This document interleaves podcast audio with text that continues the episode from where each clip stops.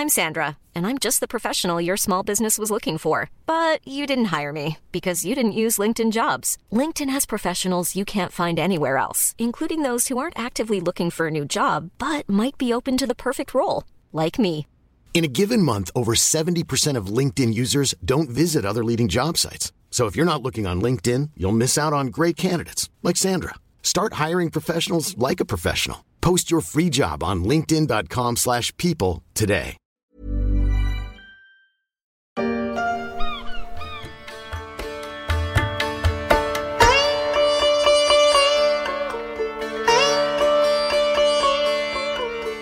Notes et le décor est planté. Nous sommes en Inde, ou plutôt nous retournons en Inde pour un nouveau sujet qui est aussi le début d'une série dans la story. Après avoir parlé dans un épisode précédent du plan d'un milliardaire pour venir à bout du gigantesque bidonville de Dharavi à Mumbai, on retrouve le vaste pays pour comprendre les enjeux de ce qui le met au défi depuis des décennies, sa démographie.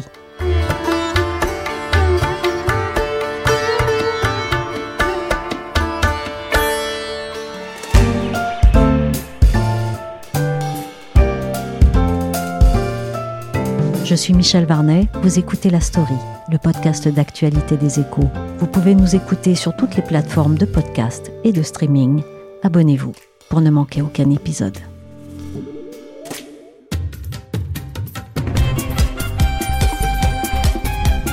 L'Inde, c'est un concentré d'images et de clichés. Il y a l'Inde que l'on rêve, avec ses palais somptueux, ses costumes scintillants et ses musiques cristallines, et il y a celle bien réelle de la rue, qui ressemble plutôt à ça.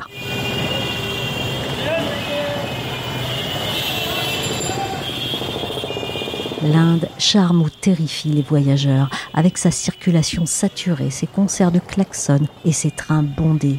Le dénominateur commun, c'est la surpopulation. Bombay, c'est plus de 20 millions d'habitants, New Delhi plus de 25 millions, une ville qui a presque triplé en seulement 30 ans. C'est simple, quand on parle population en Inde, c'est avec des termes d'apocalypse. Cela fait longtemps que l'on évoque la bombe démographique indienne. Son explosion a-t-elle eu lieu? Alors la réponse est plutôt euh, non. En fait, c'est dans la seconde moitié du XXe siècle que l'on parlait de bombe démographique pour l'Inde. Clément Perruche est correspondant pour les échos en Inde. En 1967, par exemple, le ministre de la Santé indien disait que le principal obstacle qui menaçait le développement, c'était la croissance euh, incontrôlée de la population. Alors il est vrai qu'à ce moment-là, euh, la population indienne croissait de manière exponentielle. On est passé de 350 millions d'Indiens en 1947 à 1 milliard en 1997 une croissance colossale. Mais dans les années 1980, de grandes campagnes de planning familial ont été mises en place pour convaincre les familles de faire moins d'enfants. C'est surtout les familles défavorisées qui, qui étaient visées. Et euh, le programme a été efficace, même si les méthodes employées ont parfois été brutales, euh, notamment avec la stérilisation euh, forcée des femmes. Les taux de fécondité ont drastiquement baissé en Inde. Pour vous donner un ordre d'idée, dans les années 1950, euh, une femme indienne avait 6 enfants en moyenne. Euh, désormais, une femme a en moyenne un peu plus de 2 enfants et ce chiffre continue de, de diminuer. Donc, au final, la population indienne continue de croître actuellement, mais à un rythme beaucoup moins effréné qu'avant. On est de l'ordre d'environ 1% par an, ce qui représente tout de même 12 millions de personnes en plus chaque année. Ça reste impressionnant en termes de chiffres absolus. Alors la démographie, c'est un défi en termes d'infrastructure et d'habitat, on le sait, mais c'est aussi de la richesse pour un pays. Est-ce que c'est le cas en Inde? En théorie, euh, l'Inde est censée récolter aujourd'hui les fruits de ce que les économistes appellent le dividende démographique. Alors le dividende démographique, ça correspond à une situation où les jeunes actifs sont très nombreux, tandis que les personnes dépendantes, c'est-à-dire les femmes et les enfants, sont en nombre limité. Généralement, les économies en développement euh, bénéficient fortement de cette fenêtre, ce qui se traduit par des points de croissance économique supplémentaires.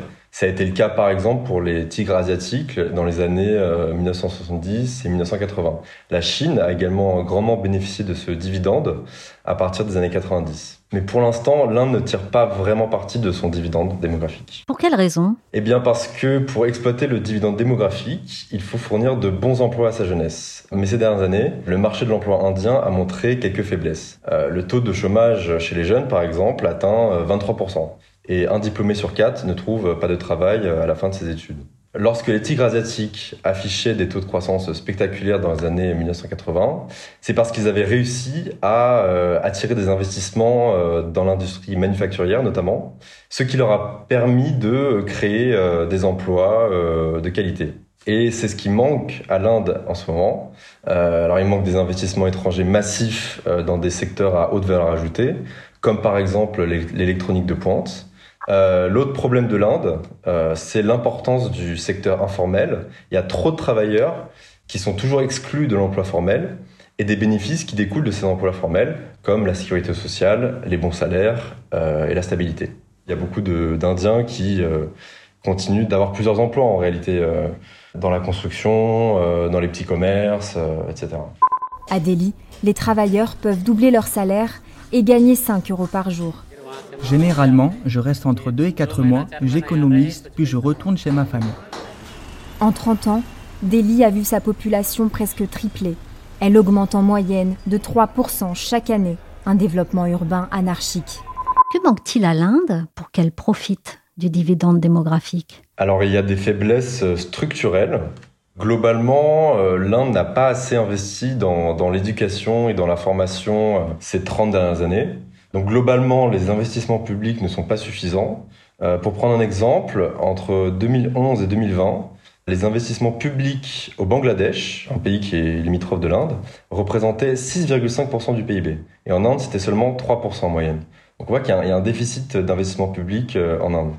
Par ailleurs, euh, même si le pays s'est globalement ouvert aux investissements étrangers, c'est toujours assez compliqué pour les entreprises étrangères de s'installer en Inde et de lancer euh, des business. Et qu'en est-il des femmes indiennes? Par rapport à l'emploi? L'emploi féminin en Inde, euh, pareil, c'est euh, assez particulier. C'est-à-dire que euh, au niveau national, seuls 23% des femmes occupent un emploi. Donc ça veut dire qu'il y a une femme sur quatre seulement travaille en Inde. Alors il y a différentes raisons aussi pour expliquer ce phénomène.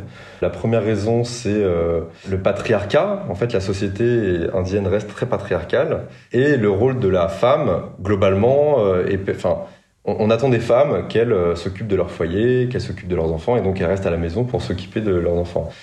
Euh, il y a d'autres raisons qui expliquent ce taux de taux d'activité des femmes très bas. L'un de ces l'un de ces facteurs, c'est aussi l'insécurité.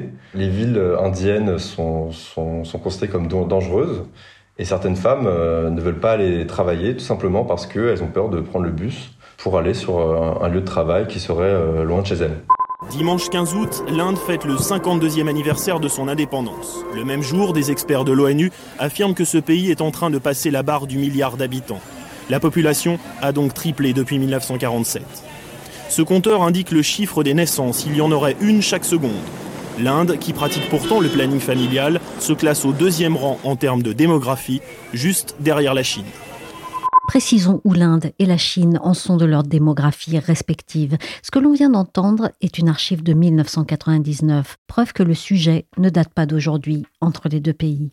La Chine et l'Inde se talonnaient déjà, avec à l'époque un milliard d'habitants. On en est maintenant à 1,4 milliard, et l'Inde est sur le point de dépasser de quelques millions la Chine, qui détenait le record mondial depuis 1950. Alors Clément, si leurs populations sont équivalentes, est-ce que leurs démographies sont comparables? Alors l'Inde est euh, entre guillemets en décalage par rapport à la Chine. Donc pour la première fois depuis 60 ans, la population chinoise a diminué en 2022. Donc cela indique que la Chine a atteint son pic de population et que la population a commencé à décroître. Et les experts estiment d'ailleurs que la population chinoise passera sous la barre du milliard d'habitants d'ici 2100. De son côté, l'Inde continue de gagner des habitants. Elle est donc dans une pente ascendante et gagne environ 12 millions d'habitants par an. Euh, cette croissance démographique s'explique par un taux de fécondité de plus de 2 enfants par femme, qui est bien supérieur à celui de son voisin chinois, où les femmes ont environ 1,2 enfants par moyenne. Les pyramides des âges indiennes et chinoises sont sensiblement différentes. Euh, l'âge médian en Inde est de 29 ans. En Chine, c'est plus de 38 ans. Concernant les, personnes âgées aussi, il y a des différences assez notables. En Inde, seul 7% de la population a plus de 65 ans. En Chine, c'est 13%. Et d'ici 2035, on estime que 30% des Chinois auront plus de 60 ans. En termes démographiques, l'Inde a euh, un avantage sur la Chine en ce moment. C'est lié à quoi? Cet avantage démographique euh, de l'Inde est lié au fait que euh, l'Inde n'en est pas au même stade de développement et que les taux de fécondité n'ont pas encore baissé comme c'est le cas en Chine et pour des raisons très simples, c'est qu'en fait, plus un pays est développé, plus il investit dans l'éducation, notamment des femmes et des jeunes filles, plus le taux de fécondité baisse. L'Inde et la Chine, est-ce que ça leur donne des intérêts communs, complémentaires ou bien concurrents? Bah, Disons que les priorités ne sont pas les mêmes. La Chine est très inquiète de voir sa population diminuer. Euh, en 2016, Pékin a abandonné la politique de l'enfant unique et distribue désormais des aides euh, aux couples pour qu'ils aient plus d'enfants. C'est quelque chose qui était inimaginable euh, il y a dix ans. Et l'Inde, elle, a une croissance démographique plutôt stable. Euh, la population indienne continuera de croître jusqu'en 2064, euh, année à laquelle euh, l'Inde atteindra 1,7 milliard d'habitants. Et comme je l'expliquais avant, il n'y a plus vraiment de risque d'explosion démographique pour l'Inde, mais disons que la dynamique est en faveur de, de l'Inde, assurément. Quels atouts cela représente-t-il pour l'Inde pour éventuellement challenger économiquement la Chine? Alors le, le, principal atout euh, de l'Inde, c'est sa jeunesse. L'Inde dispose d'un vaste réservoir de main-d'œuvre qui est très jeune. Euh, en Chine, c'est ce réservoir qui a permis au pays euh, d'atteindre des niveaux de croissance à deux chiffres euh, ces 20 dernières années. Mais ce réservoir en Chine est désormais en train de, de tarir. Le basculement démographique chinois pourrait donc devenir un, une sorte de véritable game changer pour l'Inde. Et l'Inde pourrait tirer parti de la situation chinoise et voir des entreprises affluer sur son territoire pour, pour employer cette main-d'œuvre, qui est d'ailleurs euh, très très bon marché. Par ailleurs, euh, les tensions géopolitiques euh, liées à Taïwan ont commencé à inquiéter certaines entreprises internationales et celles-ci cherchent à ouvrir d'autres bases en Asie pour diminuer leur dépendance à l'égard de la Chine. Et l'Inde pourrait bénéficier de ce mouvement. Et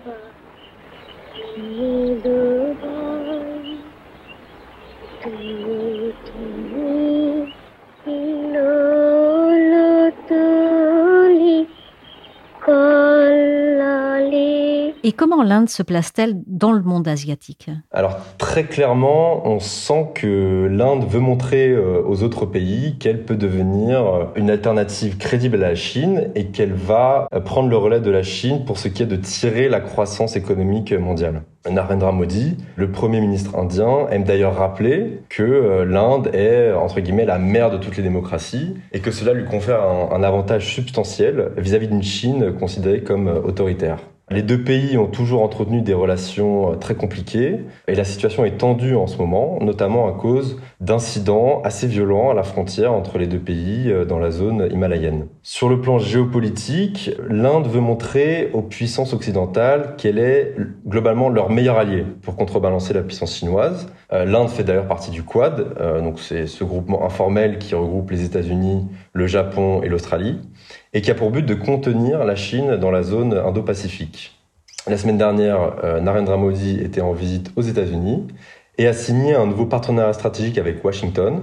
Euh, c'est le signe que les Américains, d'un côté, sont prêts à accroître la puissance indienne, et les Indiens, eux, de leur côté, sont désormais prêts à approfondir leur partenariat avec les Occidentaux pour concurrencer la Chine, qui les menace. Alors encore une fois, le nombre ne fait pas tout.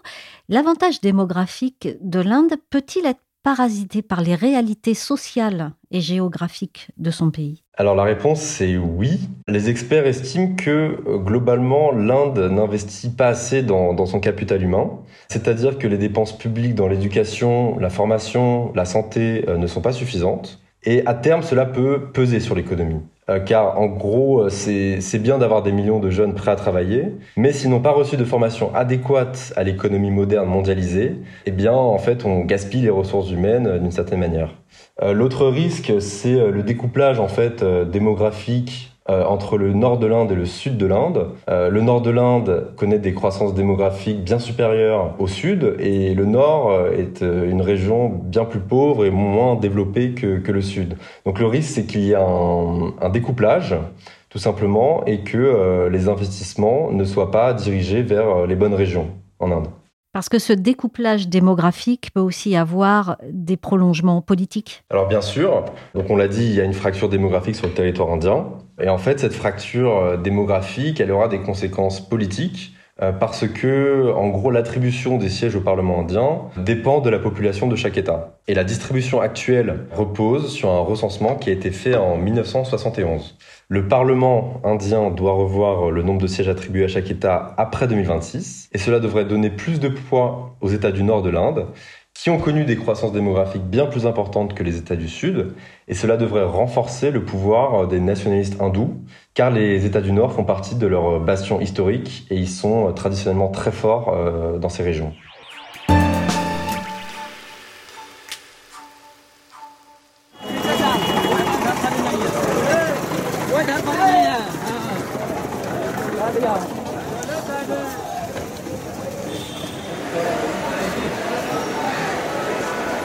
Avec cette démographie et à hauteur du territoire, à quoi ressemble l'Inde aujourd'hui? Eh c'est vrai que les, chiffres de la démographie sont assez importants et, et, impressionnants. Et en fait, ça se sent euh, lorsqu'on voyage dans le pays. C'est-à-dire qu'il y a du monde absolument partout, que ce soit dans les villes, sur les routes, à la campagne, dans les montagnes. Et pour les gens venus d'Europe, euh, qui sont habitués à des espaces euh, relativement peu habités, c'est assez marquant. Les villes indiennes en particulier sont extrêmement surchargées et ce n'est pas un phénomène nouveau. Alors même si l'Inde reste un pays rural où en gros seulement 33% de la population habite dans les villes, l'urbanisation progresse rapidement et l'ONU estime que d'ici 2050, plus de la moitié de la population habitera dans les villes. Et en fait le défi est colossal car les villes indiennes sont déjà euh, surchargées. Euh, Delhi par exemple est une ville complètement euh, surchargée où il y a d'importants bouchons et une pollution également qui est très très forte. On a parlé dans un épisode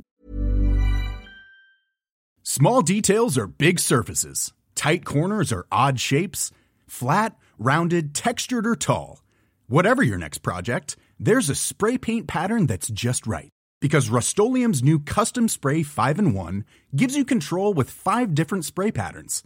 So you can tackle nooks, crannies, edges, and curves without worrying about drips, runs, uneven coverage, or anything else. Custom Spray 5 in 1 only from Rustolium.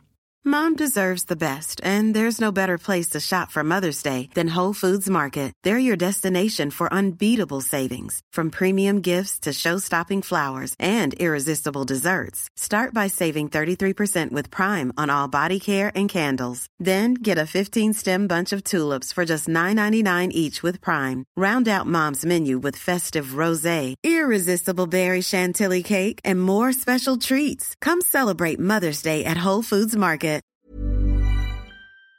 Précédent de la story des travaux pharaoniques de Modi à Delhi. Est-ce que la construction et les infrastructures suivent en Inde? Bah, En tant que journaliste, l'impression que qu'on en a, c'est que euh, l'Inde court toujours après, euh, enfin essaie de, rattraper le rythme de la croissance démographique et notamment de la croissance urbaine. Euh, on a l'impression qu'ils ont toujours un temps de retard, mais c'est vrai que le gouvernement de Narendra Modi s'est lancé dans des, dans des chantiers titanesques. Donc l'objectif, c'est de moderniser des infrastructures euh, pour accélérer la croissance et pour améliorer la mobilité des Indiens. Euh, L'État construit des ponts, des routes, euh, des lignes de métro, et cela se voit dans les villes puisque les, les villes sont en chantier permanent. Et donc cela aboutit sur des villes qui sont encore plus congestionnées finalement parce que il y a ces grands travaux d'infrastructure qui sont en train d'être mis en œuvre, ce qui ajoute au chaos ambiant.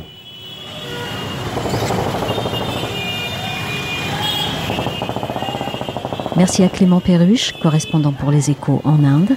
La story s'est terminée pour aujourd'hui. Cet épisode a été réalisé par Nicolas Jean. On se retrouve demain pour un nouvel épisode sur 5 chocs démographiques à travers le monde, une série que vous pouvez lire également dans les échos.